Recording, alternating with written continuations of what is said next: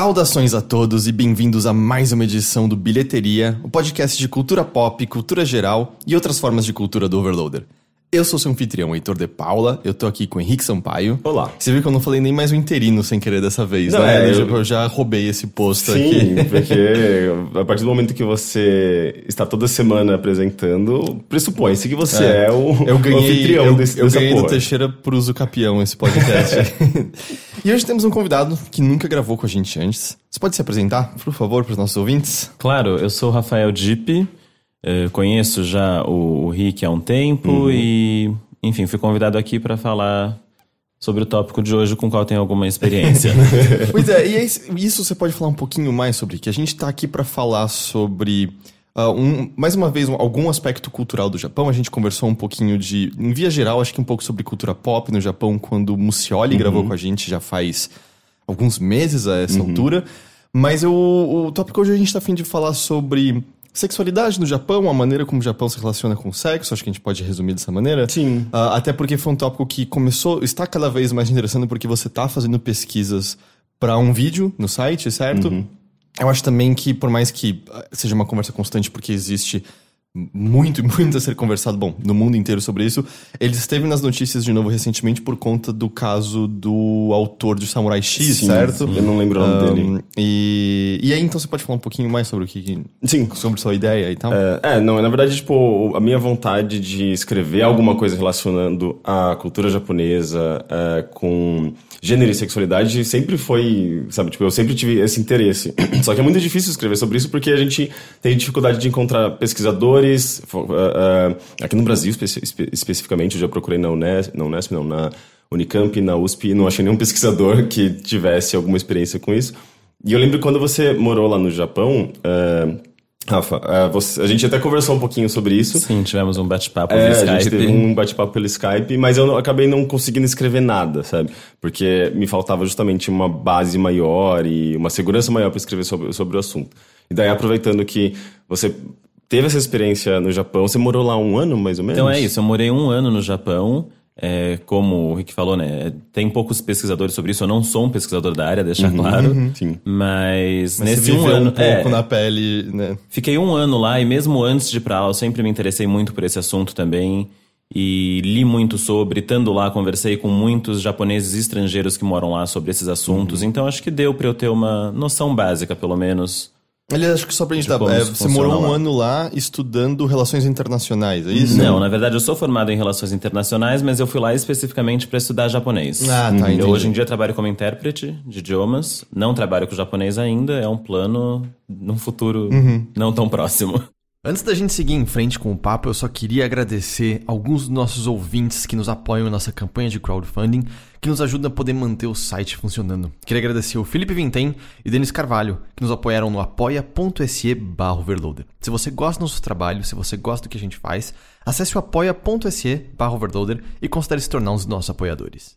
Por curiosidade, depois de um ano estudando japonês no Japão, qual, qual nível de japonês que você volta? Dá pra dizer que é fluente? Não, não É- dá pra dizer que é fluente pelo motivo de vocabulário. Uhum. A gramática, eu sempre gostei muito de gramática e é uma facilidade minha. Então eu vi basicamente o grosso da gramática Uhum. de japonês.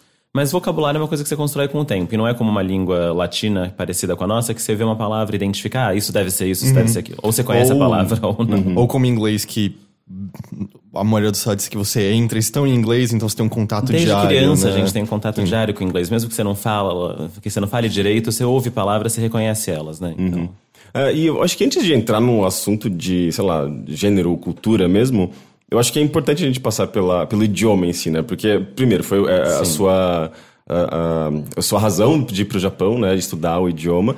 E eu acho que o, o, o fato do idioma ser tão diferente do nosso também, e essa questão dos, dos três alfabe- alfabetos... É, Sim, são três alfabetos. né? É, isso deve ter alguma implicância, e, e eu acho que como lin- linguagem, por ser uma coisa que determina a vida das pessoas, também talvez esteja relacionado ao, a, a- a noção de gênero e sexualidade. Eu, é, pelo que eu li algumas coisinhas. Sim, eu acho que o, que o idioma japonês representa muitos aspectos da cultura. Sim, de como as pessoas são lá. O maior deles seria a falta de flexibilidade, a rigidez na, na forma de pensar. Eh, isso está claro no idioma, porque no idioma japonês você tem diversas expressões que na tradução literal e no momento em que é dita pelo, pelo sentido das palavras, por si só não faz o menor sentido estar sendo dita, mas que assim, eles usam essas expressões o tempo todo porque é o roteiro deles. Então, em tal situação, você vai dizer tal coisa porque é o esperado.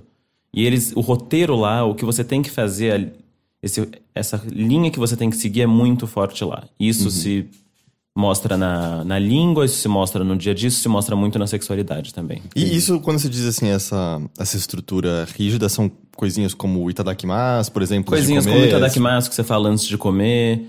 Coisinha, coisinhas como você sai de um restaurante e fala gochusou-sama deshita, que é basicamente eu apreciei a refeição. Nesse caso, faz um pouco mais de sentido porque você tá agradecendo quem cozinhou lá pra você. Ahn, mas Mas são estruturas quase são assim, estruturas não pensadas. quase não assim. pensadas. É um reflexo dessas coisas. Entendi. Ou quando você entra numa loja que o, a pessoa da loja grita Irashai-mase, Uhum. que eu nem sei te dizer agora a tradução literal disso, mas serve como um bem-vindo. Uhum. E é engraçado que a maioria dos estrangeiros que moram lá que eu conheço, eu também no começo tinha um, um reflexo de responder Irashai-mase. E isso não faz o menor sentido. Eles Ah. chamam com uma cara de seu louco. Você tem que ignorar. Você mal olha, os japoneses nem olham na cara de quem tá te falando bem-vindo. E não é por grosseria, porque é, é um reflexo. É quase deles. uma função fática, mais É. ou menos, assim. Exatamente. E, e, por exemplo, essas expressões que você falou é de um alfabeto específico ou to- todos são lidos da mesma não, forma? os três alfabetos, na verdade, é, o alfabeto não muda a forma como você fala. Uhum. Ele realmente está ligado só à escrita e você usa os três misturados numa mesma frase. Não é que não você usa um em entender. cada contexto. Eu super não consigo entender. Eh, mas, por exemplo, eh, um jornal, por exemplo, ele tem. Ele Os três utiliza alfabetos os três misturados alfabetos. numa mesma frase. Quer, posso explicar um pouquinho É, desses pode, claro, por favor. Até porque e esses três alfabetos são o lance do hiragana. Hiragana, katakana e os kanjis, que são os ideogramas que é que você vê na maioria das tatuagens. Uhum. Eh, Esse é- é um muito bom exemplo. Sim, é o mais comum de você ver. E, e são os mais simples, assim, tipo, visualmente também, Os kanjis são os mais Não, são complexos. os mais complexos? Hiragana, Ah, Hiragana e katakana, eles são originários dos kanjis. Na verdade, os kanjis dos ideogramas, eles vieram da China. O Japão, por muito tempo, não teve um alfabeto. Aí importou da China e, aos- e com o tempo ele foi se adaptando. Com algumas estruturas deles, os japoneses criaram dois alfabetos próprios, que são o hiragana e o katakana, que são alfabetos fono- de fonogramas. São fonéticos. Então, cada símbolo equivale a uma sílaba. É, que é o lance, por exemplo, sabe, se eu fosse escrever Itor, era, ficaria E-Itoru. Exatamente. E aí cada um desses é um dos... As únicas letras soltas que a gente tem, então, são as vogais e o N. As consoantes do nosso alfabeto lá só estão em outras sílabas. Então é tati, tu, tetô, cada um tem o seu símbolo. Fá, é, fá não tem. É ha, hi, hu, he, ho, cada um vai ter o seu símbolo. Nossa, então é. Tem um. Se você for ver, somar todas essas possibilidades, é um negócio gigantesco. Os dois alfabetos, hiragana e katakana de sons, eles têm, se não me engano, 49 ou 51, em torno de 50 símbolos cada. Não é E tanto são a mais do que o nosso alfabeto. Não é né? tanto a mais do que o nosso. E num curso de japonês você aprende isso muito rápido. Assim, no primeiro mês você já pulou isso. E isso é o basicão. Eh, os ideogramas, eles não são ligados a um som. Eles são ligados a um conceito, a uma ideia. E então tudo, na verdade, que você escreve com ideograma, você pode escrever com hiragana e katakana. Entendeu? Mas como o japonês é uma língua com poucos sons, muitas palavras têm o mesmo som, só que escreve diferente, com kanjis diferentes, e assim você consegue identificar, ou pelo contexto na É, fala. eu me lembro de um caso nos videogames em que quando, quando tava saindo o primeiro Zelda, a gente não, não conhecia ainda quem era Shigeru Miyamoto, e se eu não me engano, na, na versão de Nintendinho, o nome dele não está como Miyamoto, está como, sei lá, eu não sei se era como Miyahon, Mi- capaz, alguma coisa assim, duvido. justamente. É. Porque não sabiam como soava o nome dele, e aí traduziram da- de uma maneira que achavam que era possível. Provavelmente, Provavelmente é alguém proveniente- que não falasse japonês. E provavelmente é proveniente justamente disso que você tá falando, de... de- Provavelmente, porque principalmente nomes, é, você tem nomes escritos com o mesmo kanji com 10 leituras diferentes. É, e você tem nomes com sons iguais, mas escritos com ideogramas kanjis diferentes. E, e é por isso também que eu acho que justamente ontem eu tava num, num lugar de lamen que tinha uns mangás e uma amiga tava apontando que tem quadros que tem o kanji e do lado tem os outros símbolos A pra leitura. justamente dizer. É, é É, meio se chama isso. furigana, que é a leitura nos alfabetos fonográficos que você escreve em cima, do lado ou embaixo do kanji. E isso tem em livros mesmo no Japão, porque É. o japonês médio é, tu consegue ler entre 1.500 e 2.000 ideogramas. Existem milha mais, dezenas de milhares. Que, que, que insano. E, mas assim, depois de um tempo você consegue, por exemplo, um, um kanji que você nunca viu, olhar e derivar qualquer significado? Não, é Se é- você nunca viu, você não vai conseguir ler, e por isso que os kanjis que não são muito comuns, é, em livros, etc., vai ter a leitura em cima Entendi. do outro alfabeto. E essa complexidade, ela, se ela gera é, desentendimentos ou confusões é, assim, cotidianas de, sei lá, alguém falar uma coisa e a pessoa entender outra coisa ou não chega a acontecer isso? No... Não, de falar não muito. Acho que realmente o que isso mais deve gerar confusões no dia a dia é no caso de nomes. Tanto que quando alguém vai se apresentar um japonês para outro japonês, ou alguém que fale japonês, é, você fala o seu nome, se você tiver que escrever o nome da pessoa, você vai perguntar ah, como que se escreve, mesmo ouvindo, porque os kanjis você não sabe qual que vão ser De utilizados. certa medida é mais ou menos como no português ouvir uma palavra que tem o som de s. E você não saber se é cedilha, se são dois S, assim, acho que é óbvio, aproxi- não, acho que é mais próximo que a gente simplificado, consegue mas- Uhum. chegar. Sim, sim, é uma boa comparação. Entendi. É, e e, e você, você morou um ano lá, você falou, né? Fiquei um ano. É, como que foi essa é, é, esse início quando você chegou lá? Eu acho que você já tinha algum contato com cultura japonesa, já sabia mais ou menos o que esperar. Mas como que foi essa, essas primeiras semanas em termos de é, contato com, com as pessoas que já sabe que são de lá, é, com, com a língua, com a cidade? Você morou inclusive em qual Em cidade? Tóquio. Em Tóquio eu fiquei mesmo. um ano em Tóquio o tempo todo lá. Eu já tinha ido pro Japão antes. Três Uhum. anos antes de morar lá, passei férias. 17 dias viajando. E a experiência de viajar lá e de morar lá são duas coisas completamente diferentes. Eh, então, mesmo já conhecendo e morar lá, foi como se eu estivesse vendo tudo pela primeira vez. E muitas experiências eram a primeira vez, principalmente a parte burocrática, a parte do dia a dia. E não é fácil. Foi, assim, um choque cultural que eu não imaginava. Eu sou uma pessoa aberta a novas culturas, já morei fora antes, gosto disso, mas foi mais difícil do que eu imaginava, assim. É, de novo. Por que, assim, no geral? Que tipo. Principalmente a coisa que, mesmo depois de um ano, ainda me incomodava muito era essa cabeça com uma falta de flexibilidade enorme. Que não é. Que nem a gente fala, às vezes tem o estereótipo do francês, quando você vai para Paris, tem aquele estereótipo do francês mal-humorado que tá com má vontade. Não é isso, não é má vontade. É realmente uma falta de de liberdade de sair do roteiro. Então você vai num restaurante, você pede pra mudar alguma coisa num prato, isso não existe lá. E a pessoa vai falar, não é que ela vai falar não, você não pode mudar uma coisa no prato. Vai dar um nó na cabeça dela. Eu apelidei isso da síndrome da tela azul.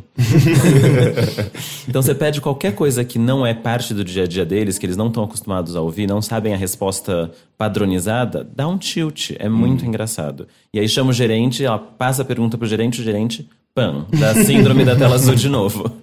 E fica te olhando com uma cara de desespero.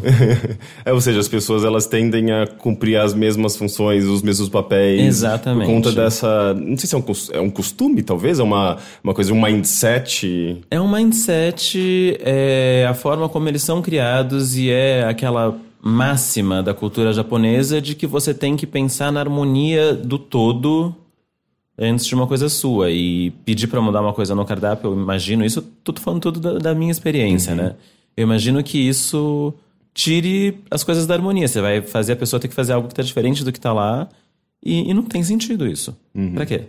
Entendi. Mas isso também não tem a ver com alguma forma de... Não, mas eu pensei o prato dessa forma e ele funciona dessa forma e...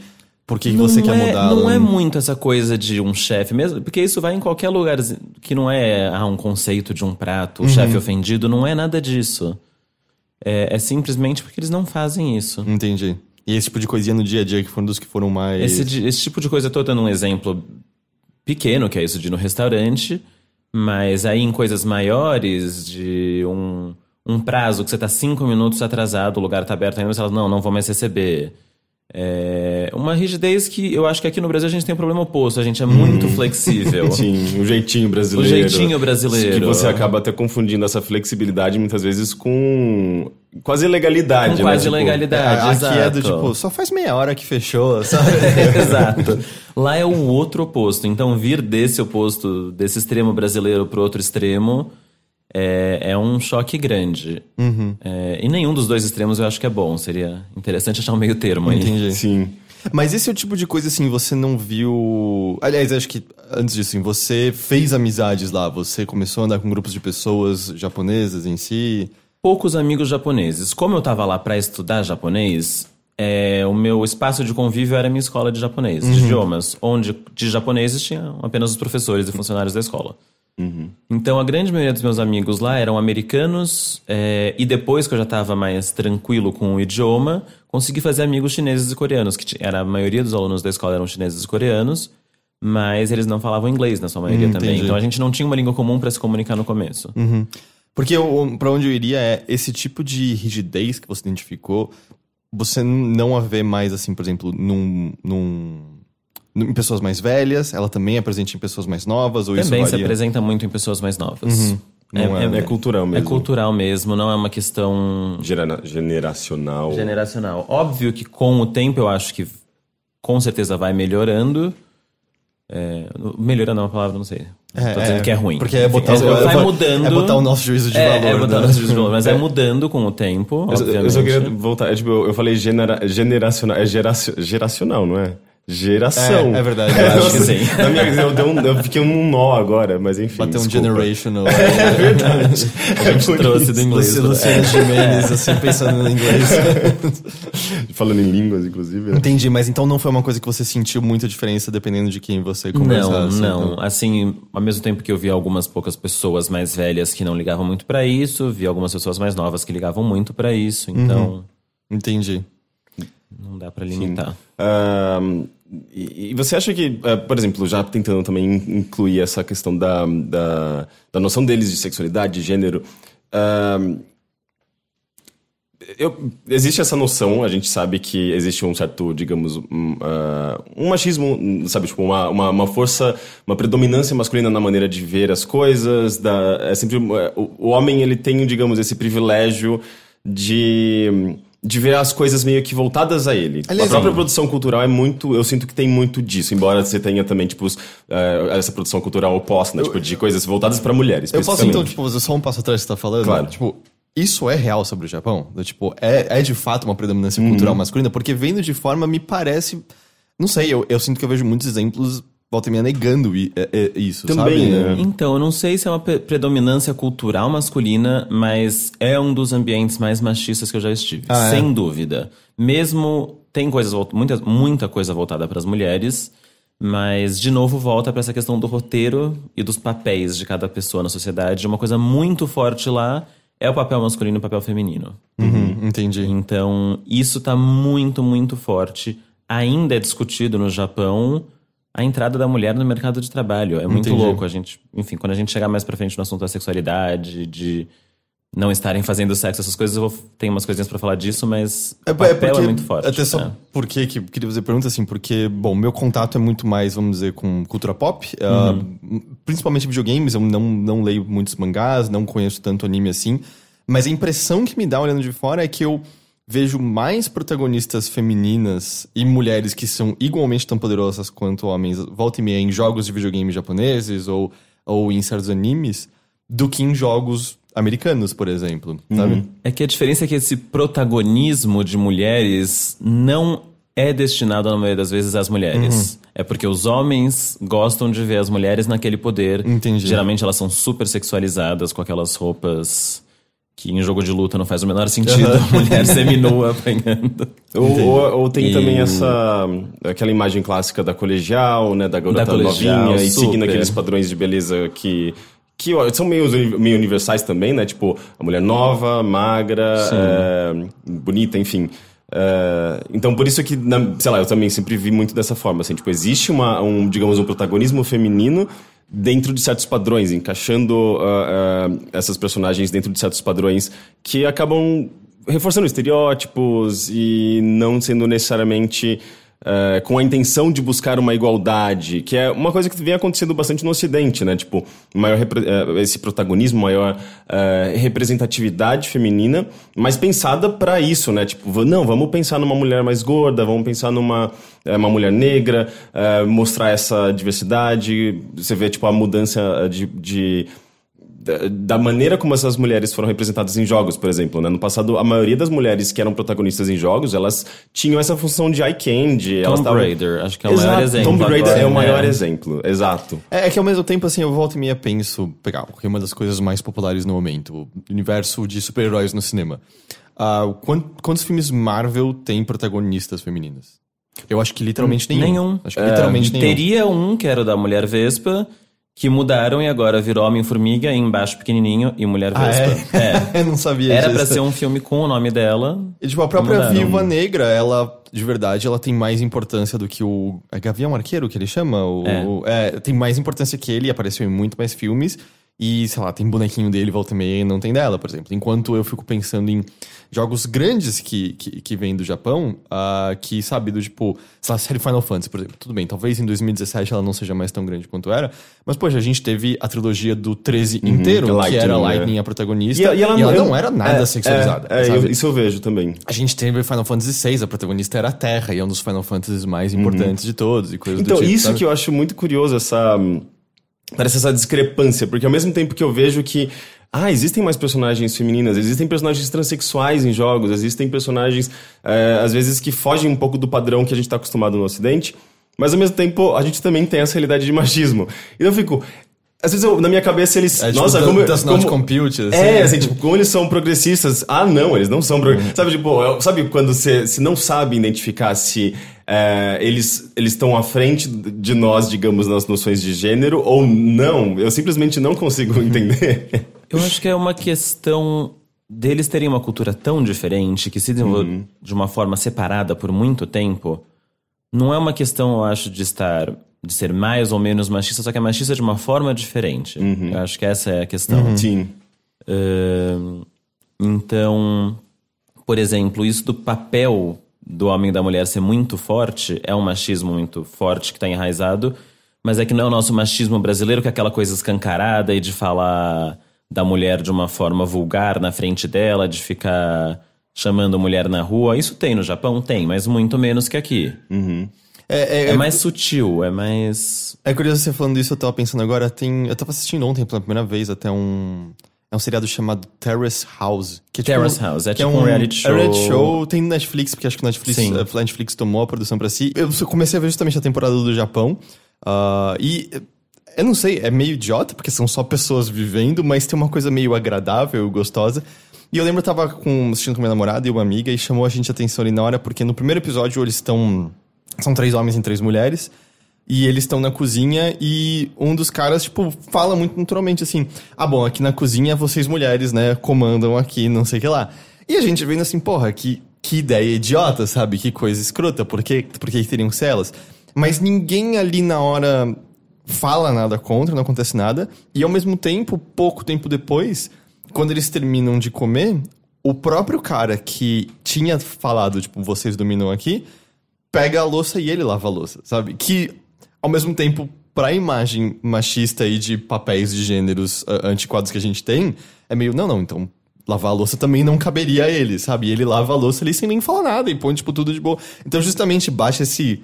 Esse clash de dois mundos que você fica. Eu não tô entendendo direito onde tá o pensamento dele aqui. sabe? De, de novo, é um, uma cultura completamente diferente. Então, na verdade, ajudar a cuidar da casa e lavar a louça não é, na visão deles, um papel da mulher. Cozinhar tá um pouco mais dentro disso. Eh, mas uma coisa muito legal, por exemplo, da cultura japonesa é isso, de novo, voltando nessa harmonia de pensar no bem de todos, é que todo mundo cuida das coisas. Então, na minha escola, por exemplo, de japonês, era como é na maioria das escolas japonesas de ensino médio e fundamental, em que no fim do dia, alguns alunos são escolhidos todos os dias para limpar a sala de aula, arrumar tudo, procurar itens perdidos, jogar o lixo fora. Então, isso era assim na minha escola e é muito legal. Então, você tinha também, às vezes, um evento grande, quem ficava carregando o móvel para cá, para lá e arrumando tudo eram os professores. Então, isso é uma coisa muito legal, que tá na comunidade o dever de cuidar das coisas, de arrumar. Entendi. E você vê ah, ah, mulheres fazendo papéis que normalmente, ah, dentro da, da- da- dessa cultura patriarcal, ah, a gente vê como papel de homem, sabe? Tipo, ah, você vê mulheres, sei lá, como. ah, sei lá, trabalhando em escritório, fazendo enfim, diversos, diversas atividades ou, ou não? Sim, tem de tudo. Hoje em dia tem de tudo e tem cada vez mais. Mas ainda é uma questão isso. É, Culpa-se a, a, crise agora de fertilidade que está tendo no Japão, né? De ter uhum. Pela primeira vez mais gente morrendo do que nascendo, alguma coisa assim. Uh, um dos principais motivos na cabeça deles é isso, que as mulheres estão começando a trabalhar mais e isso também está um pouco na mentalidade das mulheres que elas têm que escolher ou vão trabalhar ou vão ser donas de casa e mães de família e ter filhos. Uhum. E acho que isso leva um pouco para essa questão de por que os jovens japoneses hoje em dia estão fazendo muito pouco sexo, estão se casando menos. Por que, que isso está acontecendo? Sim. Porque eles têm que escolher um papel. Não uhum. pode ter a flexibilidade de ter uma carreira e também um casamento, ou ter um namoro, uma coisa mais informal. O que, pra ser justo, é, tava, passou na minha frente um desses vídeos de compilados de perguntas horríveis que fazem para mulheres em, em junkets de cinema e coisas do tipo. E frequentemente perguntas de entrevistadores ruins são: Ah, mas você é uma atriz famosa e também é uma mãe. Como você faz essas duas coisas? E é, mãe, mas tem claramente homens também que têm trabalhos é, que pedem muito deles e também são pais. Como eles fazem isso e também? Eu nunca sabe? ouvi essa pergunta sendo feita para homem. É. E, então, assim, esse pensamento Bom, não vou dizer que existe no mundo inteiro, porque não sei como é cultura de todos os países, mas com certeza, pelo menos nós aqui no Ocidente, Américas, existe também, né? Sim. Com certeza. Uhum. Uh, e, até uh, explorando um pouquinho mais essa coisa da, da, da, da juventude, como os jovens veem relacionamentos, né? Uh, por, talvez por essa questão da inflexibilidade e dessa pressão social de você precisa ter um emprego, uma família, não sei o quê. Existe uma. Talvez por conta dessa cobrança, de ser uma coisa tão grande, eles tendem a fugir disso? Com certeza, com certeza. Eu estava vendo uma, uma pesquisa agora, há pouco tempo, que de 18 a 34 anos, se não me engano, jovens de 18 a 34 anos, um terço deles nunca transou. Uau. Uau. Isso é muita gente. É muita, muita, muita gente, gente, É muita gente. Uh, por quê? Porque lá, primeira coisa, para você transar, você tem que seguir o roteirinho também. Óbvio uhum. que tudo tem exceções, né? Tudo que eu tô falando. De forma geral, é... ainda é uma cultura em que você tem todo o roteirinho de chamar o homem, convidar a mulher para o encontro, sair, blá blá blá, namorar. E aí já casa. E para casar, o homem já tem que estar tá com um trabalho bom, já tem que conseguir sustentar a família, o homem. Uhum. E a mulher já tem que estar tá pronta lá para ser a dona de casa, cuidar da casa e preparar a vida para cuidar dos filhos. Isso é muito forte lá ainda. Uhum. Então, por toda essa pressão, por não conseguir visualizar um relacionamento fora desse formato, eu acho que já se afasta e fala: não, então não vou ter nada, uhum. vou ficar aqui nos meus hobbies, no meu joguinho, é, no pornô, pra aliviar a tensão sexual, e é isso. Uhum. Até o que explica também muito dessa produção muito forte, né? Sim. O, uh, de, de pornô, e inclusive esse pornô uh, da fantasia, o pornô do, do, do, do hentai, da enfim, da, da, dessa diversidade enorme de produção erótica que a gente vê no Japão, né? Tipo, em, em mesmo desenhos que às vezes não, não tem necessariamente a intenção de ser erótico, tem uma carga erótica grande, né? Isso é muito curioso. Uh, e eu acho que também deve ser muito por conta desse, desse medo de, de eh, quebrar os padrões, né? De, uh, ah, já que eu não vou conseguir uh, seguir essa tradição e, e, seguir essa harmonia, né? Então eu vou para outra direção mesmo. Tipo, simplesmente vou uh, negar essa, essa possibilidade, né? Eu imagino que seja muito disso, né? Exatamente. Não é, eu não sei, obviamente eu não estou dentro da cabeça de um jovem japonês agora para saber, mas eu não sei nem, eu não diria nem que é um medo, é mais uma incapacidade de visualizar outra opção. Uhum, uhum. É tipo, o que é o caminho é esse, ou então ser solteiro. Esses são os caminhos disponíveis, não é nenhum hum. medo de tentar um terceiro. Que bate muito, assim, quando como falei, a gente conversou com outra pessoa sobre outros aspectos culturais, ela falava muito sobre isso também no caminho de entrada de estudos e vida de trabalho, né? Que é do tipo, você já tem que estudar para entrar no colegial bom, para poder Sim. então já ter o resto da sua vida garantido. E é, esse é o caminho, né? Esse é e é o mindset. Acabou. E você vai uhum. estar numa empresa que você vai ficar a sua vida inteira, a sua empresa é como sua segunda família lá. Uhum. Então, é um dos únicos lugares no mundo hoje em dia que ainda tem uma coisa muito forte de uma carreira a vida inteira na mesma empresa, que tem se desfeito quase no mundo todo ocidental, né?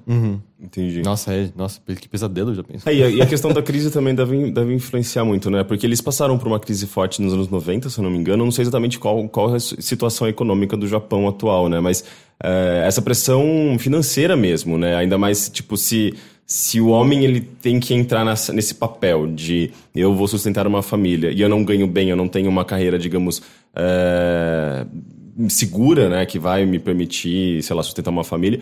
Às vezes ele nem... nem ele já reconhece, ah, eu, eu não consigo, eu não, Sim. eu não sou um sucesso. Eu, Com certeza. eu não, não. E eu acho que deve ter uma, uma coisa também da, da autoestima, né? Eu tava assistindo um documentário ontem chamado Tokyo Idols.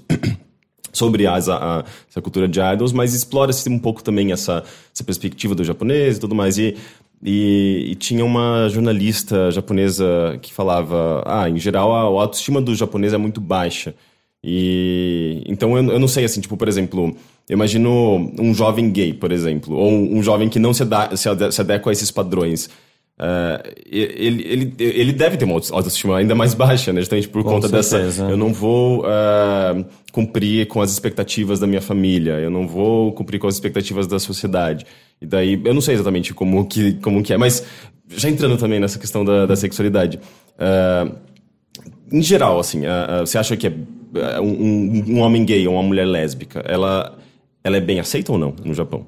Não é uma questão ainda nem de ser bem aceito ou mal aceito, é uma questão de saberem que existe.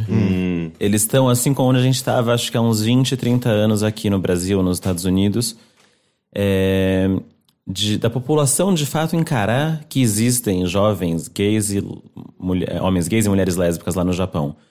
Eh, essa questão da sexualidade lá ainda é muito não falada da homossexualidade. E é muito louco que o Japão, ao meu ver, assim, é um dos únicos lugares que eu conheci em que é um pouco mais fácil o, o japonês médio heterossexual entender uma pessoa trans do que entender uma pessoa gay ou, ou lésbica. Isso é muito louco, né? Isso é muito louco. Lá é o único lugar onde eu vejo isso. Por quê? Porque, de novo, vou, sei que eu tô batendo na mesma tecla, mas volta pra questão dos papéis pré-definidos. Se você é uma pessoa trans binária, ou seja, um homem que tá querendo ocupar o papel de uma mulher, quer dizer, uma mulher, né, que nasceu num corpo de homem, mas quer ocupar esse papel pré-definido pra mulher na sociedade japonesa, vai ser mais fácil eles entenderem a sua mentalidade, porque você tá querendo ocupar um papel que já existe lá. O que eles não entendem é um homem que quer estar com outro homem, uma mulher que quer estar com outra mulher, porque daí não forma o núcleo familiar que eles estão acostumados. Eh, então, tem uma confusão muito grande ainda de homens gays com mulheres trans. Então, acredita-se que um homem gay, na verdade, quer ser uma mulher. Sim. E eu tava lendo um texto acadêmico há pouco tempo que era. Essa confusão vem, vem muito do idioma também, porque eu não me lembro exatamente qual, como que era a formação da, dos termos para de, designar ah, homem e mulher que ele explicava, mas era, era muito disso. A carga, ah, a palavra, ela tinha essa carga de feminino e masculino. É quase como se a identidade de gênero. se- eh, Aliás, a identidade. É, não, a identidade de gênero se misturasse com essa identidade. Com orientação orientação sexual, sexual. sabe? Como se fosse. Como se não fossem coisas separadas de- na, na- na linguagem em si. Se- existem palavras para você des- designar orientação sexual e eh, identidade de gênero, gênero ou não? Eu não vou saber a palavra em japonês para identidade de gênero. Eu sei identificar uma pessoa homossexual. Eu sei dizer, homossexual em japonês, na verdade, é dosei aisha. E isso Que é basicamente uma pessoa que tem uma relação amorosa com alguém do mesmo gênero. Do mesmo basicamente, gênero. são os kanjis de gêneros iguais, amor e pessoa. Esses Uhum. quatro kanjis juntos. Entendi. basicamente. E, nossa, é, agora que você falou esse lance da, dos papéis específicos, meio que sabe, fez, encaixaram pecinhas aqui, porque uma das coisas que sempre me fez confusão quando, quando as pessoas, ouvindo pessoas discutirem sobre a questão de sexualidade no Japão, bem aceito, ou sequer aceito a existência ou não, eu voltava pra coisas que eu via em cultura pop, por exemplo. Uh, One Piece, um dos piratas mais fortes lá do, do desenho, eu esqueci o nome dele agora, é Ivanko, se eu não me engano.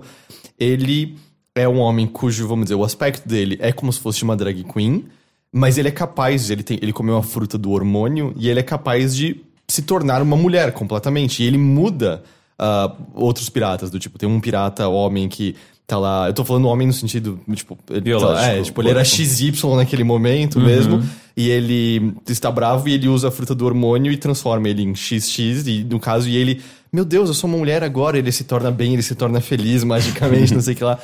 E eu, eu olhava pra isso e falava, mas tá, mas como esse desenho aceita isso tão bem, mas quase parece isso. Ele transita entre as duas caixinhas exatas. Então tá tudo bem. Eu tava até pensando agora no Birdo, cuja descrição atual é sempre ele não sabe se ele é um garoto ou uma garota, mas nunca é meio do tipo, ele não precisa identificar necessariamente como nenhum dos dois, é quase como se fosse uma confusão entre uma das duas caixinhas, na verdade, assim, e aí meio, é, faz muito sentido com isso que você tá descrevendo agora. Sim.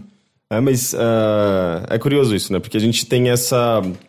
eh, aqui, aqui eu acho que o, o- a, gente. A gente, né? A, a cultura brasileira, ou a cultura ocidental em geral, tem essa dificuldade de entender a, a- uma pessoa transgênero justamente porque.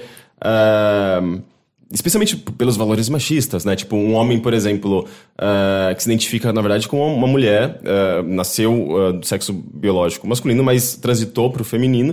E, e- e a gente tem essa dificuldade muito grande por conta dessa. Você está abrindo mão dos seus. da, da, da sua masculinidade, da, da, que nessa visão machista é uma coisa de superioridade, né? Isso é muito assustador, tipo, pensar que eh, por conta disso, dessa coisa da, de abrir mão, eh, você tá perdendo, como se você estivesse perdendo alguma coisa. É que eu nunca, sei lá, eu não tô dizendo que eu sei ou não, é que eu nunca pensei muito como questão de é a visão machista que olha com preconceito com isso. Eu sempre achei justamente que era uma quebra do valorzinho tradicional de constituição Tudo de bem. família. Eu acho que a maior homens. diferença entre a cultura daqui e a de lá, na verdade, é a religião. Lá não tem o julgamento religioso muito forte em relação a isso, porque o cristianismo lá é muito pequeno, muito fraco. É, E, olha que curioso, eu tava lendo um texto agora eh, dizendo que antes dos eh, europeus eh, conquistarem a América e trazerem esses valores cristãos para a América, as tribos nativas norte-americanas elas reconheciam cinco gêneros. Eh, justamente, é, é, e, e era normal, assim, tipo, não existia nenhum tipo de julgamento com relação a pessoas que, que fugiam da heteronormatividade. Então, ah, um homem que se identificar. ah, en- eh, enfim, o que ele, ele fizesse, se ele, se ele namorasse com outro homem, uma mulher namorasse com outra uma mulher, um homem que transitasse e. e, se identificasse com uma mulher, nada disso era, era julgado. O que era importante, na verdade, na tribo era o papel deles dentro da sociedade, o quanto eles contribuíam. Isso era a única coisa que era importante. E depois dessa dessa invasão e da, da- dessa implantação de visões eh, cristã- cristãs no, na- nessa- nessas tribos, tudo isso meio que foi apagado, sabe? Ah, e, e tem tudo a ver com a religião, né? Isso que Sim, você estava tem falando. muito a ver. Eu vi muita coisa do Japão nisso que você falou agora, dessas tribos norte-americanas. Porque é isso, você está ocupando um papel que está fazendo bem para a sociedade como um todo, tá tudo bem. Entendeu? É que na visão deles, você, por exemplo, um homem estar com um homem não é bom para a sociedade, porque não vai gerar filhos. N- Uma mulher com uma mulher também não vai gerar filhos na cabeça deles e, e isso foge do que é bom para a sociedade, que é a estrutura familiar, um pai, uma mãe, um ou dois filhos, e a maioria das famílias no Japão é isso. É muito comum isso lá. Você vê, sei lá, por exemplo, entre jovens ou, ou adultos, assim, uma coisa de. Eu tô vivendo pra curtir a vida. Não quero, sei lá, eu posso trabalhar, mas meu dinheiro vai pra, sei lá, ir pra balada, beber, curtir. Tem isso? Sim, mas daí, de novo, vai, vai para aquilo. A pessoa escolhe isso e aí não vai casar, não vai se envolver muito em relacionamentos. É tudo muito Novamente, binário. tem exceções. É tudo muito sim ou não. É, é- tem que seguir uma regra. Uhum. Entendeu? Sim. E, e você vê, é, é, como a gente vê assim com muita clareza, por exemplo, a gente, a gente anda na, na, na Augusta, na Paulista, a gente vê uma diversidade grande, a gente vê casais gays. é, é, isso é comum também no Japão? Você vê casais gays, pe- pessoas do mesmo sexo andando de, de mãos dadas, se A beijando? questão é, você não vê pessoas andando de mão dada se beijando, independente da orientação sexual. então é mais difícil ainda de você então, perceber. É mais difícil. É, Em Tóquio, em particular, tem um bairro, um subdistrito lá dentro de Shinjuku, que é o Shinjuku Nichome, o segundo distrito de Shinjuku, que é o bairro gay. Ba- pra- Gay é uma coisa muito única, né? Um bairro LGBT, que também tem muitos bares e, e clubes trans lá. É, lá eu já vi alguns casais, acho que foi o único lugar em, no Japão, assim, que eu vi casais de mão dada, de dois homens ou duas mulheres. É uma coisa que você vê mais na vida noturna, mesmo entre casais héteros, assim. Você vai ver mais em balada, em barzinho, nessas coisas. Mas na rua é muito, muito, muito raro ver casal fazendo qualquer demonstração pública de carinho e afeto. Independente da orientação sexual. Isso é curioso. E, e você viu mais isso entre, a- entre, entre gays, lésbicas, nesses ambientes LGBT ou não? Mesmo na rua, nas ruas desse bairro, sim. É mais à noite mesmo. Mais à noite, mais pessoal indo pra balada. Que é um bairro que também tem muito estrangeiro, porque Tóquio tem muito estrangeiro. E, e- então existe vida, vida noturna também no Japão, né? Porque tipo a gente vê em, eh, sei lá, em filmes como eh, qual que é aquele filme que faz parte de uma trilogia que é uma garota, acho que ela é, ela é surda e é uma garota japonesa, Babel. Eh, que tem uma cena da balada maravilhosa, inclusive. E, e existe meio que essa fantasia, tipo, de ah, é, o Japão tem, tem, tem baladas incríveis, mas ao mesmo tempo, por conta dessa rigidez e dessa, dessa coisa tradicional, eu penso, ué, eu acho que na verdade isso aqui é uma fantasia que estão, está sendo criada por ocidentais e não, é, não condiz com a realidade. Não, existe vida noturna? Muito, Existe. tem muita balada lá. Esse bairro LGBT em particular, ele é bem pequenininho, as baladas são muito pequenas. Como tudo lá em Tóquio, né? Os espaços são pequenos, restaurante, barzinho, tudo coisa muito pequena. Eh, mas existe. Eu não cheguei aí em muitas baladas fora desse circuito, mas tenho amigos que iam e tem baladas gigantes, tem, tem, tem muita vida noturna. Entendi. E. Você sabe me dizer se. Ah, ah, porque, tá, a gente sempre associou muito ah, essa vida noturna com a cultura LGBT e existe uma boa razão para isso, né? Eu acho que é justamente um momento no qual a gente pode se desprender de justamente dessa do preconceito, do, do- do- do- dos valores que são tão que recaem sobre nós, sabe? Tipo, a gente. é, a vida noturna acaba sendo uma, uma espécie de Uma válvula escapismo. de escape. É, uma válvula de escape. E isso, você vê isso também Você vê isso claramente. Lá no Japão, é, por ter toda essa pressão e toda essa necessidade de trabalhar e seguir essa carreira e seguir esse caminho, cuidar da família, é, eles precisam, obviamente, de uma válvula de escape. Temos, Já falamos de algumas aqui: o pornô, os jogos, tudo isso.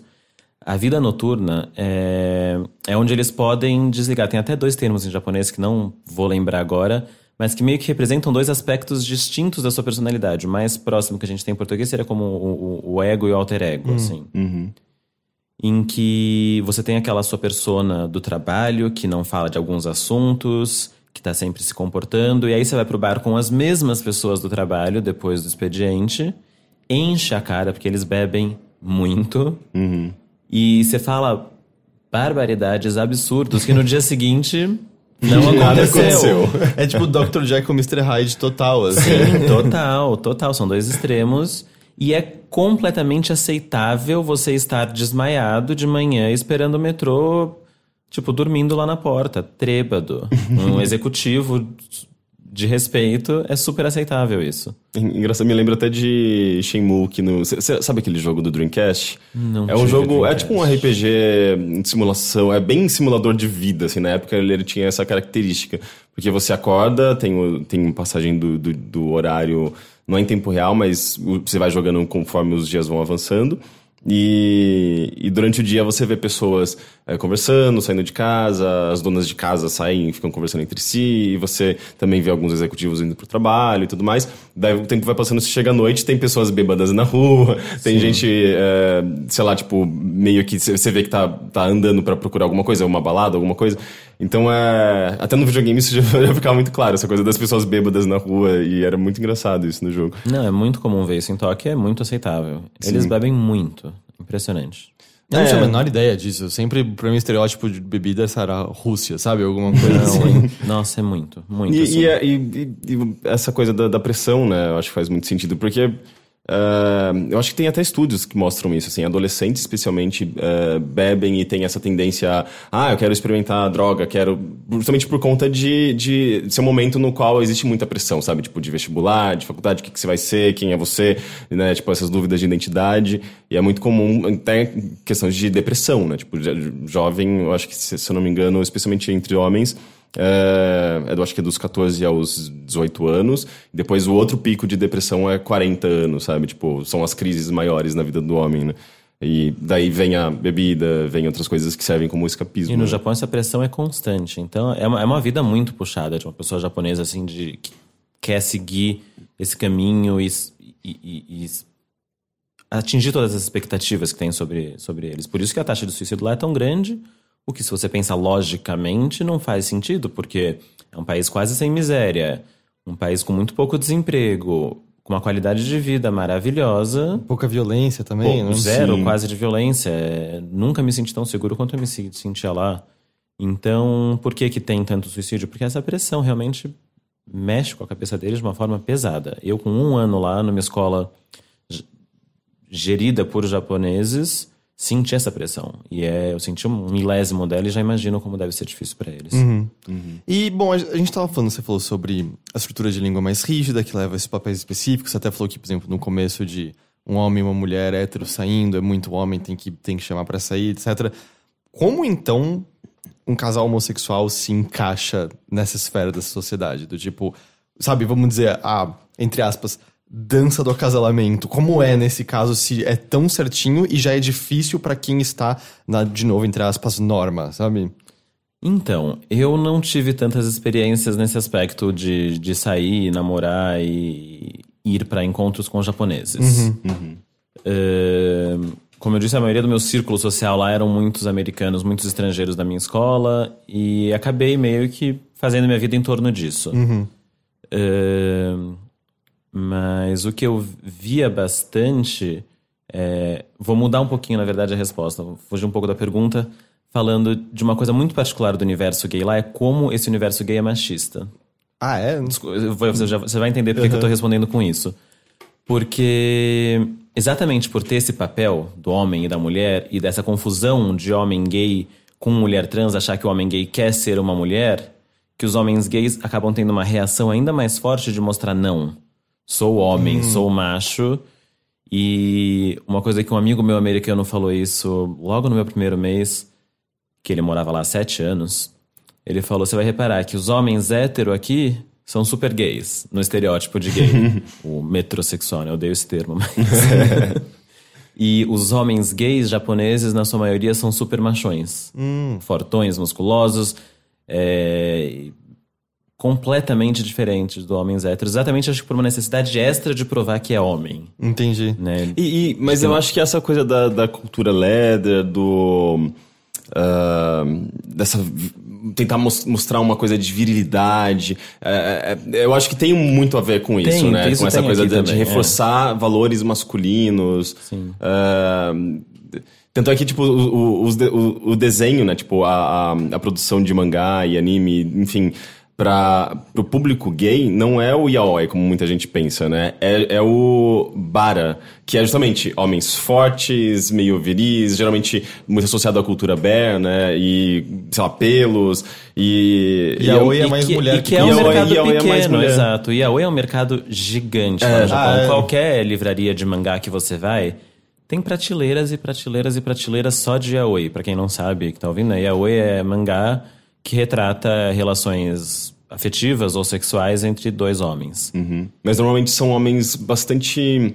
com Andrógenos, é, com traços femininos. mais femininos, sim, né? Sim, E o público-alvo é majoritariamente, assim, mulher. O público-alvo Uhum. do yaoi é mulher.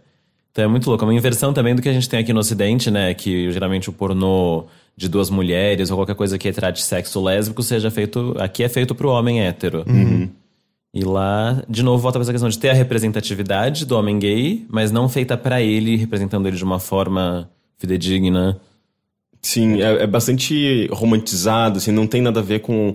eh, eu já assisti alguns yaois e eu não conseguia me identificar muito, assim. É um romancezinho bem, geralmente. A maioria é escrito por mulheres. Escrito por mulheres, então É. não tem a questão da vivência, não tem a perspectiva do homem gay na sociedade japonesa, né? Tipo, é muito, é muito, é muito fraquinho esse, essa perspectiva. Raramente eu já- aborda a questão da sexualidade como um conflito ou como um problema na sociedade, ou lida com essa aceitação.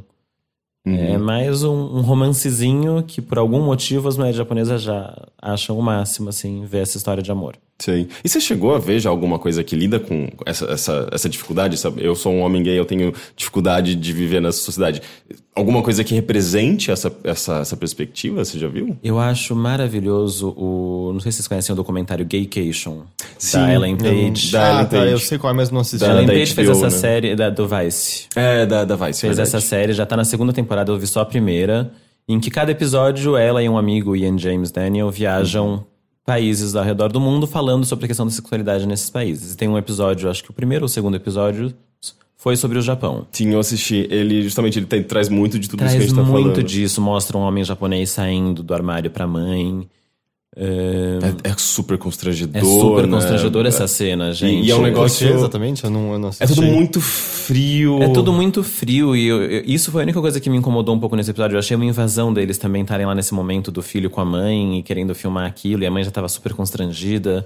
Então isso eu achei um pouco. Mas tem uma coisa Uma muito falha, curiosa né? também, né? Que.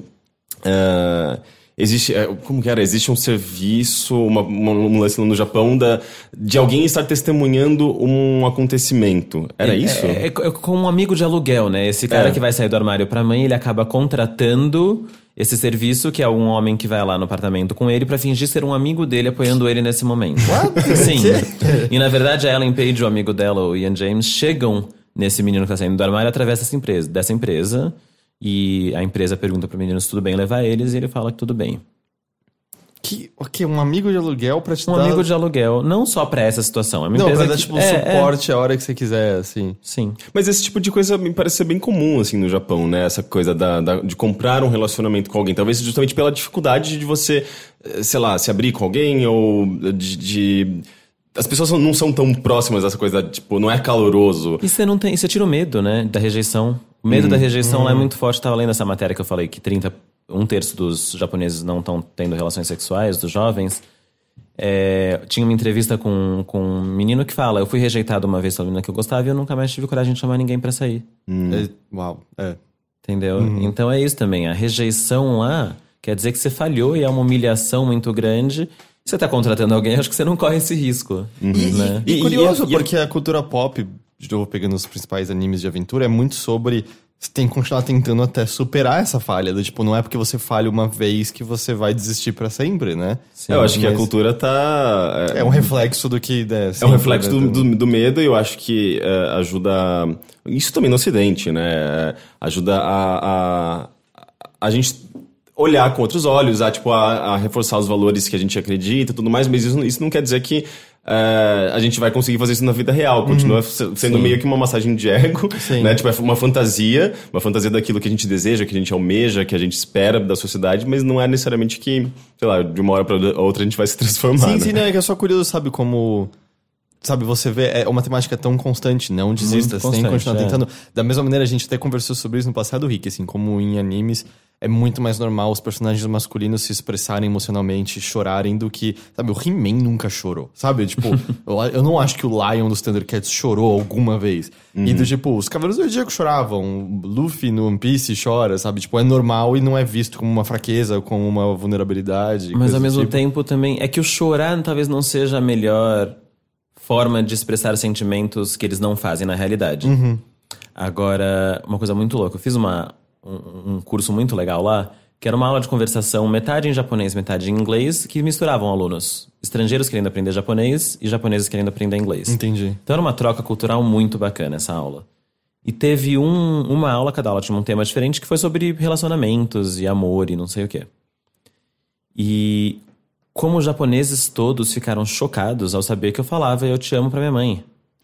Uau! Quê? É, eu- ou pro- a expressão eu te amo a gente tem em japonês, que é aishiteru, que qualquer otaku já deve ter visto por aí.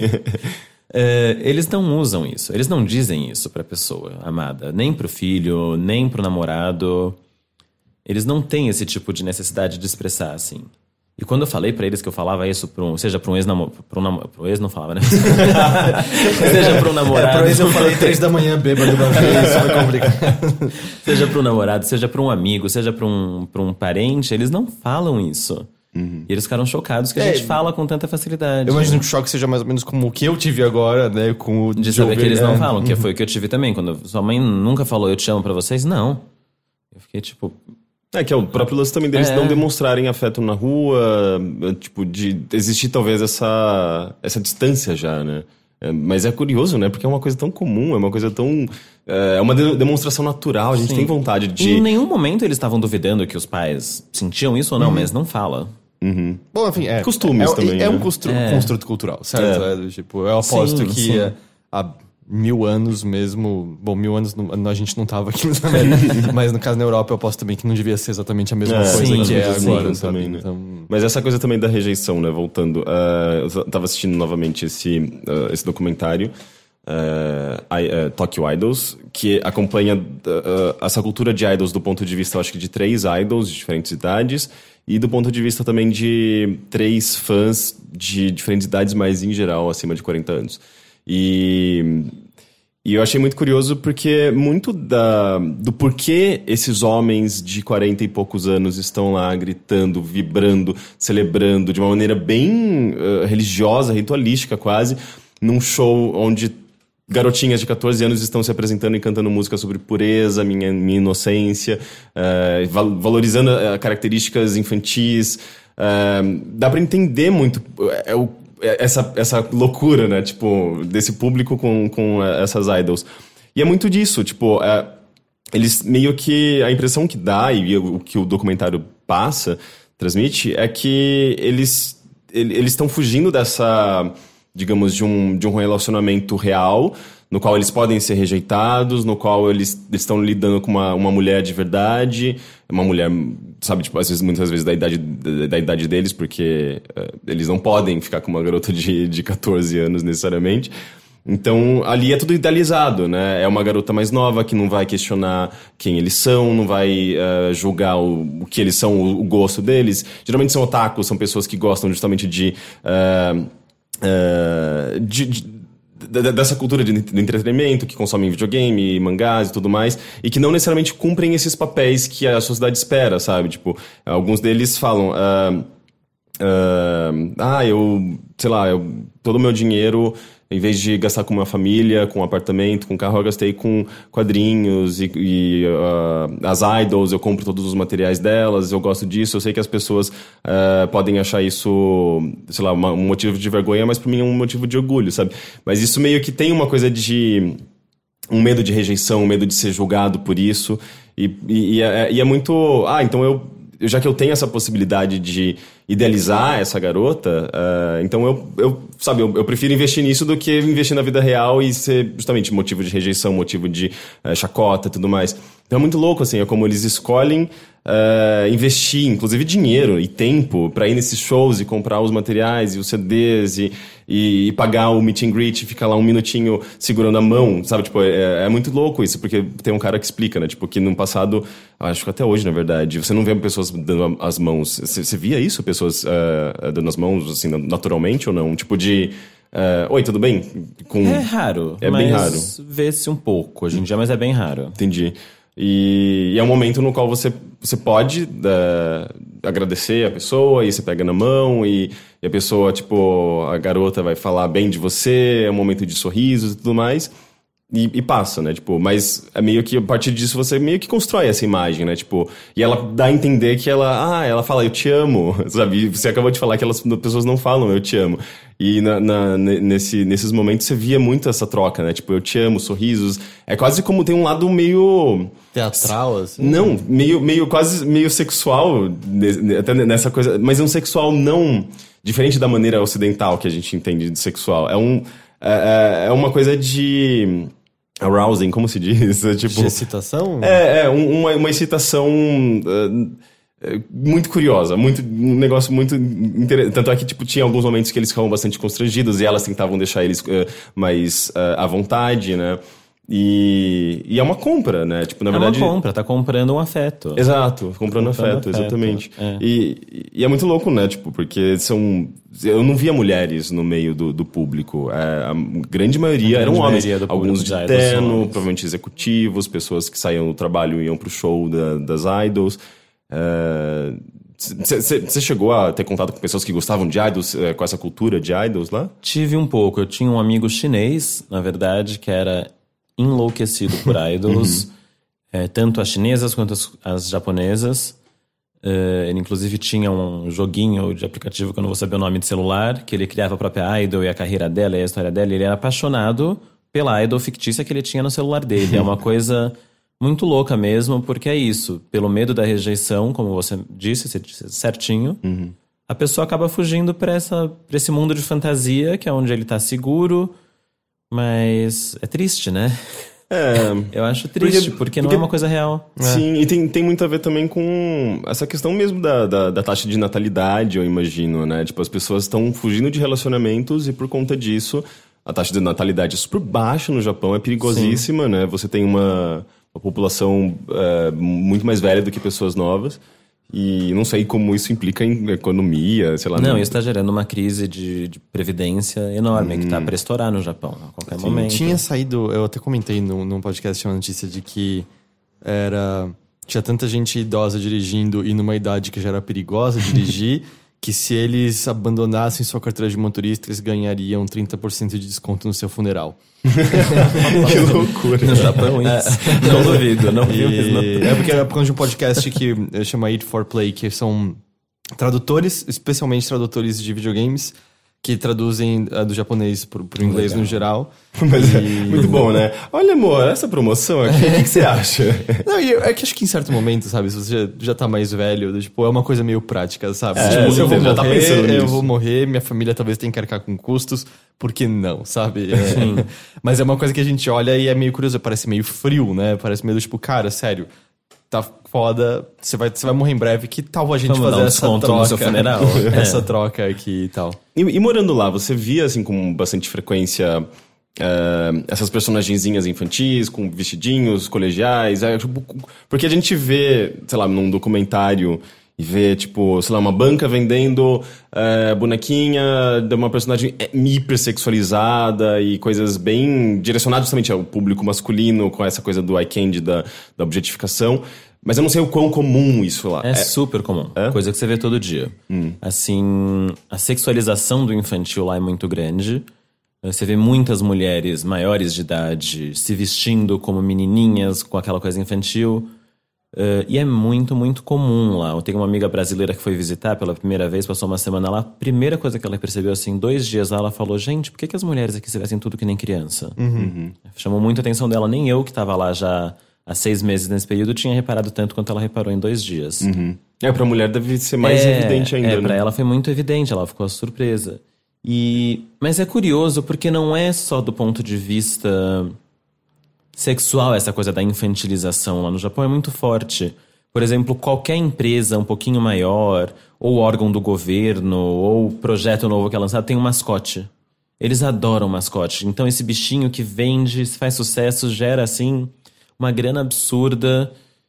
E É, bichinhos fofinhos tá por todo Bichinhos lugar, né? fofinhos, lá no Japão em tudo quanto é canto. Qualquer uma estação de trem que é famosa vai ter um mascote próprio. É, Então, isso é uma coisa que eu ainda não consegui entender muito bem. É, porque acontece, mas essa infantilização lá é muito grande. E é levado pro sexual. Então, como você vê muito anime e mangá e muito jogo que tem personagens com cara de criança ou pré-adolescente.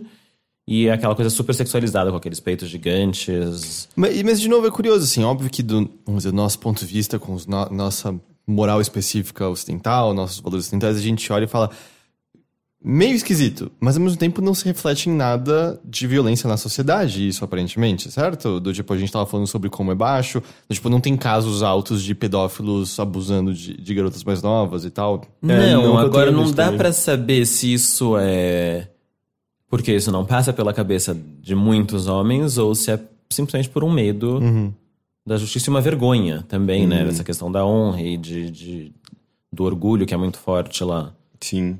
É, Mas ainda assim, sabe, de qualquer jeito, da maneira como a gente vê, não, não é como se Não é a retratação cause- disso é. na cultura pop tá, faz com que a sociedade deturpe a maneira como está enxergando essas garotas mais novas. A gente não consegue criar uma correlação não entre dá, os dois, eu, eu certo? não Então, consigo é, criar uma eu- correlação específica. Eu não sei se existem pesquisas que fazem a correlação entre eh, a produção cultural envolvendo eh, temas que fazem parte do imaginário da, da fantasia, do, de que eu acho que tem a ver também com cu- cultura de cada país, de, de, de região, com a, o ato em si. Eh, eu mas eu, eu sei que, por exemplo, eu, eu participei de um evento.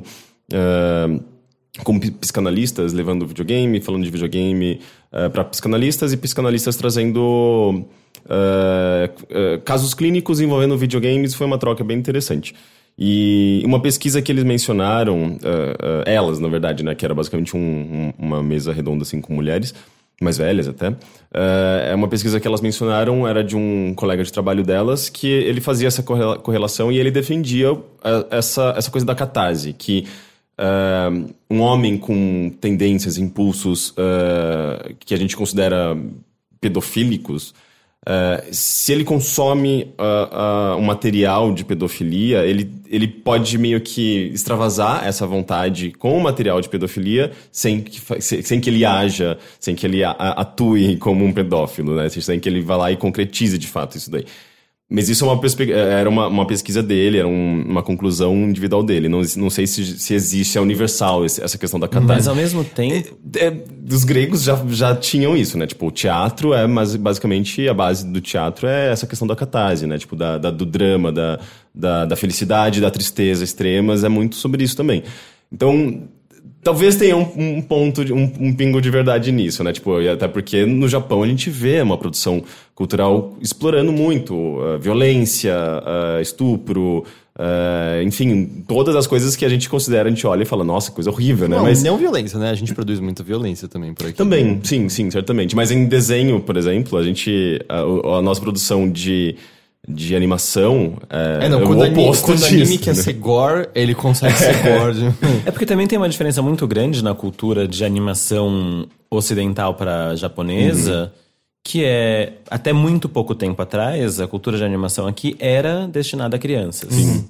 Né? É, Ainda sim. é recente isso de ter animações destinadas a um público maior, mais uhum. adulto, uhum. jovem adulto.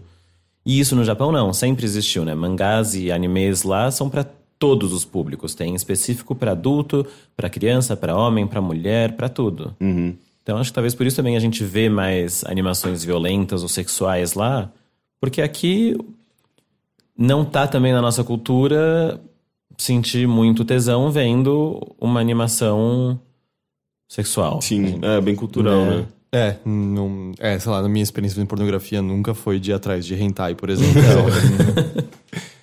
Aliás, e... você via, tipo, por exemplo, quando você liga a TV, uh, tem. Qual que, como que é a produção? Eu só tinha acesso à TV aberta lá. Uhum.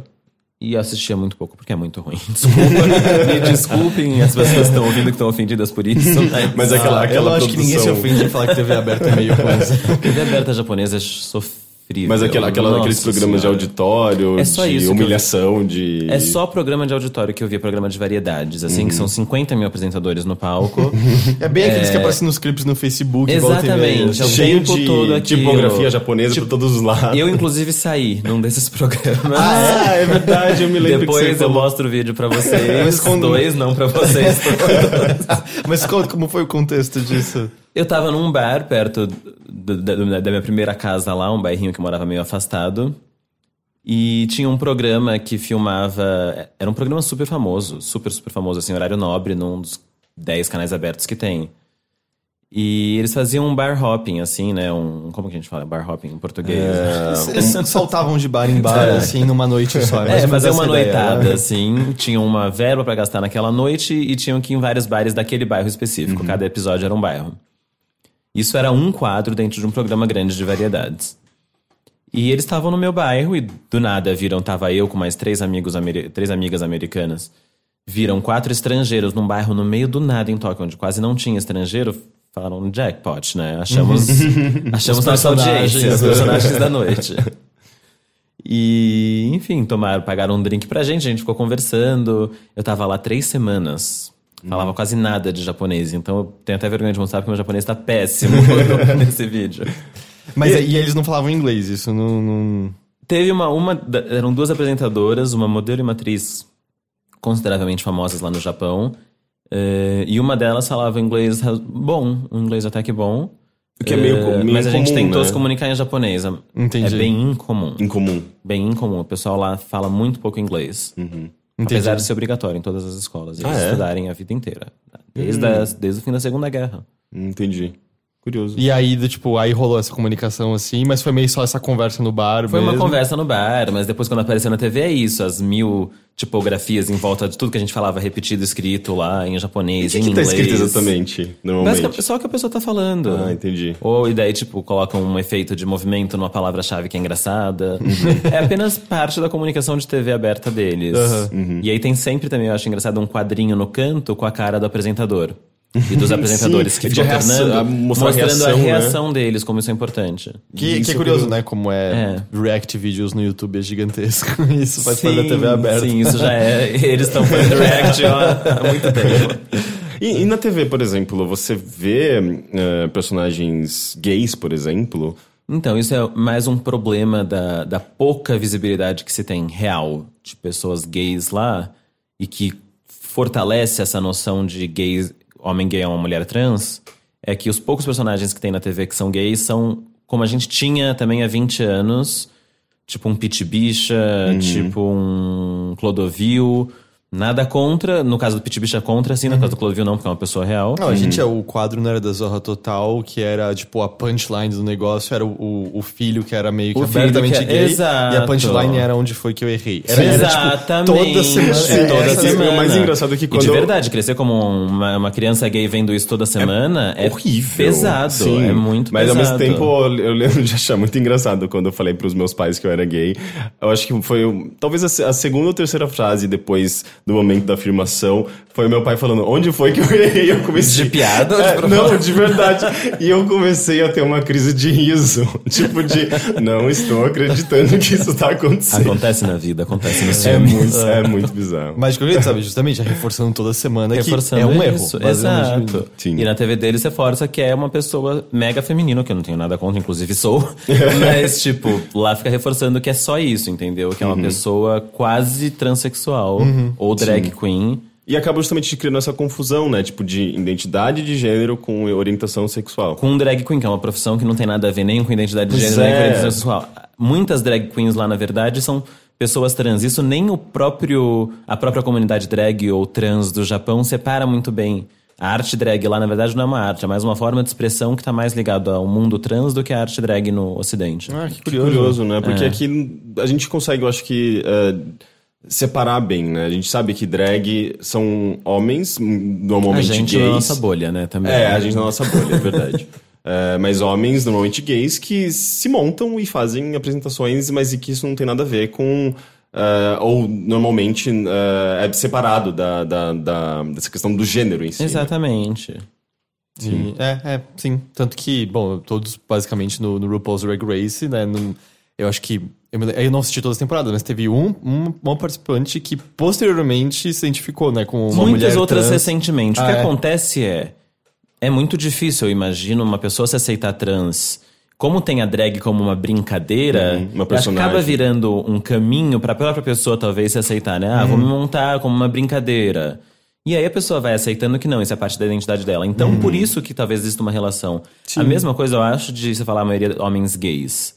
A maioria dos homens gays, porque homens gays talvez se sintam menos julgados e menos pressionados a não fazerem isso. Porque eu Uhum. acho que se não tivesse julgamento social, a gente teria também muitas drag queens de homens Sim. héteros que existem, É, mas é, menos. Sim, eu, eu conhecia, eu conhecia um rapaz que ele, que ele se montava, eh, ele era ele é hétero, mas ele tinha um pouco de. A, a maior barreira dele, na verdade, é porque outros homens davam em cima dele. Eh, quando ele estava montado. E ele, não, ele se sentia muito desconfortável, né? E ele não sabia muito bem como rea- reagir. Então, era, essa era eh, a coisa que menos impelia ele a continuar fazendo, sabe? Sim. É curioso isso. E aí, bom, nesse seu um ano, do tipo, você. Em conversas até com as pessoas mais próximas também, que você falou que você não, não teve convívio tão, tanto com os japoneses em si. Nos últimos meses, um pouco, E vo- fazer. você, do, do, tipo, na conversa em si, era do tipo, ficava pra eles, era compreensível? Ou você se identificava como, "Ó, eu sou homem abertamente gay e tinha alguma reação por parte deles? Ou como foi isso? Então, eu sempre, de mais de 10 anos pra cá, fiz como uma missão minha não, não esconder mais isso de ninguém, porque não, não preciso mais disso pra mim. Cada um tem seu tempo, obviamente. Mas lá no, não é também uma coisa que eu chego, oi, tudo bem, gente, sou Rafael, eu sou gay. É, não, é porque, por exemplo, no Heitor hétero, né? 32 anos. Não, e- é, tipo, Cara, eu errei minha idade perfil agora. do Twitter, né? Eu já vi pessoas que colocam não sei o que, hétero, flamenguista, tipo, Ah, gente, não. Ascendente não escorpião. perguntei. é. Tipo, então, eu nunca me apresento Uhum. assim, mas eu não acho que eu seja uma pessoa. Aí que tá. Eu não me acho aqui no Brasil, no Ocidente, uma pessoa difícil de identificar. Eu tive amigos que não souberam diretamente lá no Japão que eu era gay porque não surgiu o assunto. Simplesmente por isso. E depois de oito meses, surgiu o assunto. Eu falei, ah, porque meu ex-namorado. E a cara de choque. Você vê as engrenagens na cabeça da pessoa, é divertidíssimo, eu adoro. Você vê a pessoa entendendo. Namorado, calma. hã? Tem uma história que eu adoro. Tem- Será que dá tempo de contar? Que é, Sim, com certeza. eu. No meu segundo mês lá no Japão, eu tava ainda no primeiro nível da minha escola, tinha que escrever uma redação sobre o futuro.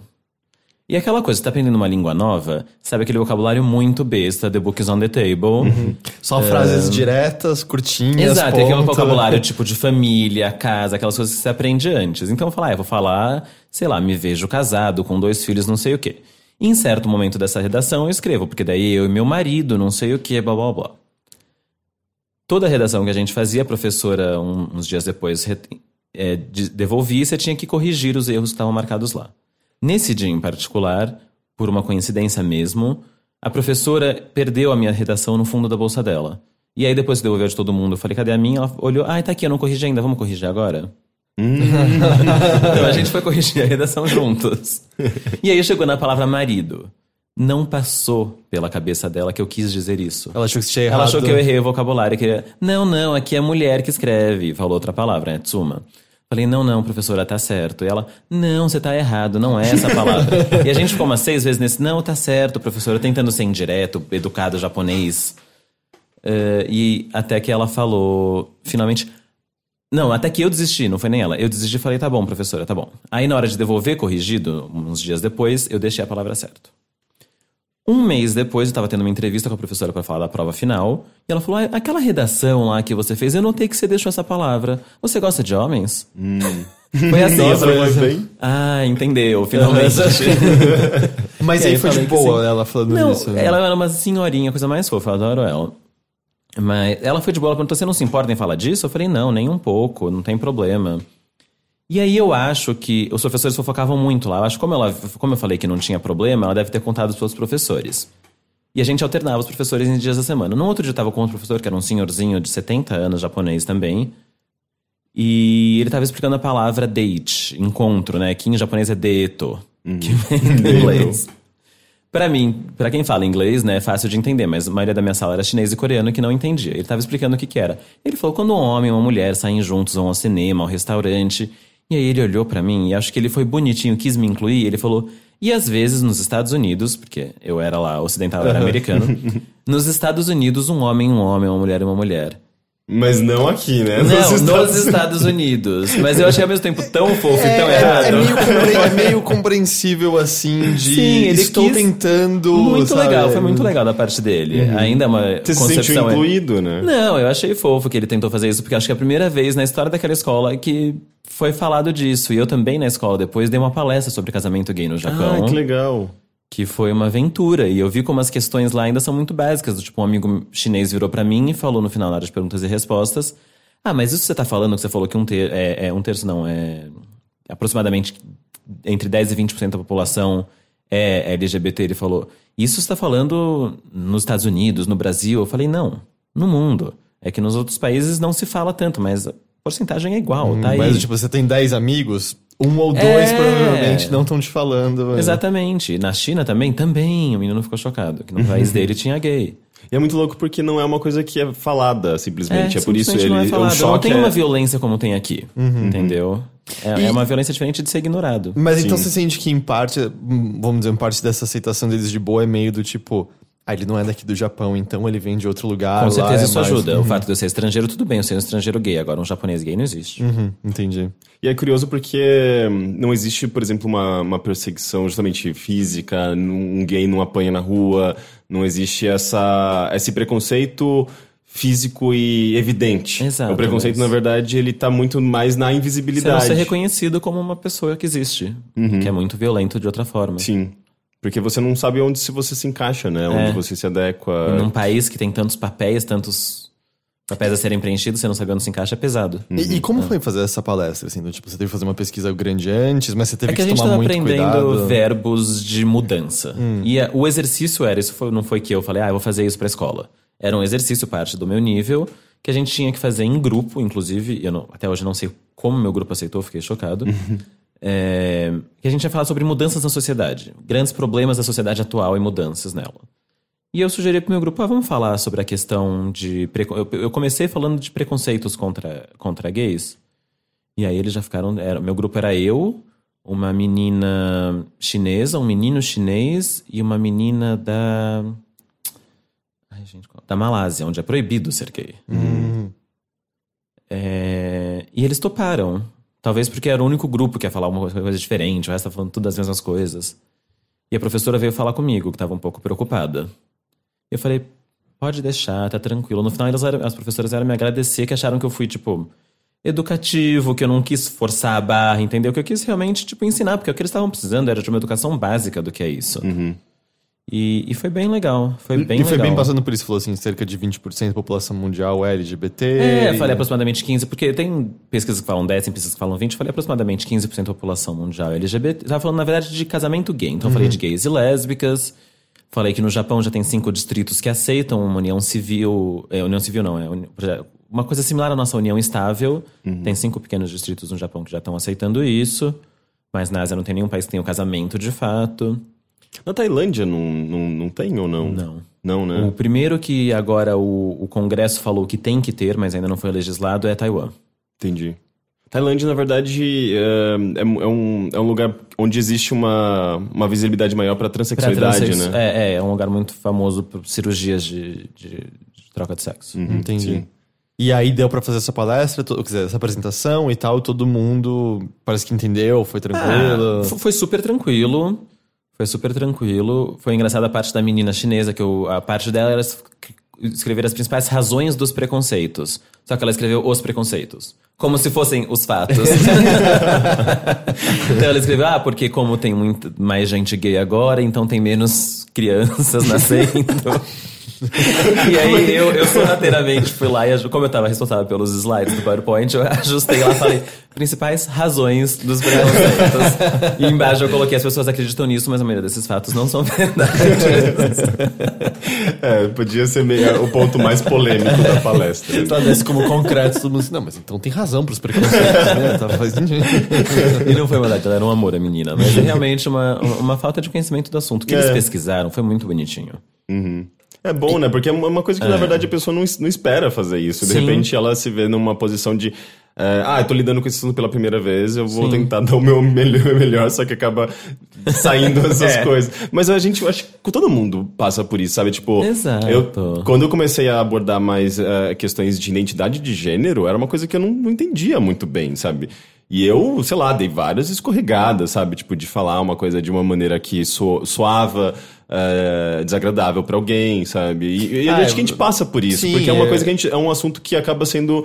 é, a gente entra nele porque tá sendo falado, então vamos aprender sobre isso. Eu acho sabe? normal, você nunca tocou no assunto, sabe? A gente já teve escorregadas no podcast que pessoas apontaram. E eu acho que a diferença é quando percebe-se que não há maldade por trás. sabe? Exatamente. Tipo, É não, mais não tá importante. fazendo de propósito pra denegrir uma pessoa. Eu tinha uma amiga americana lá na escola que é- era uma questão séria, porque ela era lésbica e toda vez que alguém falava alguma coisa. E ela era não binária, ela se identificava como gender fluid, né? Fluidez de gênero. E toda vez que alguém falava alguma coisa errada, eu chamava ela, porque daí em inglês eles usam o pronome they, ao invés de he or she. Sim. E chamavam ela de ela, porque em português eu tô falando ela, porque a gente não tem um Não tem um they, né? pro they. Eh, Ela ficava muito brava e já era agressiva com as pessoas, ao invés. E, e tudo bem, eu entendo, ela deve ter sofrido muito com isso. Mas a gente precisa ter a paciência de falar, ver quando a pessoa não tá fazendo por maldade, né? E falar. Que nem o professor que falou que é absurdo nos Estados Unidos só que tem gays e lésbicas. Não foi maldade, eu não, fiquei, não falei nada pra ele, porque, gente, ele foi tão bonzinho. Você falou, ele tem 70 anos, do Exato. tipo, sabe? Poxa, ele já. Pra tudo que ele viveu, ele ainda tentou ser bonzinho e incluir.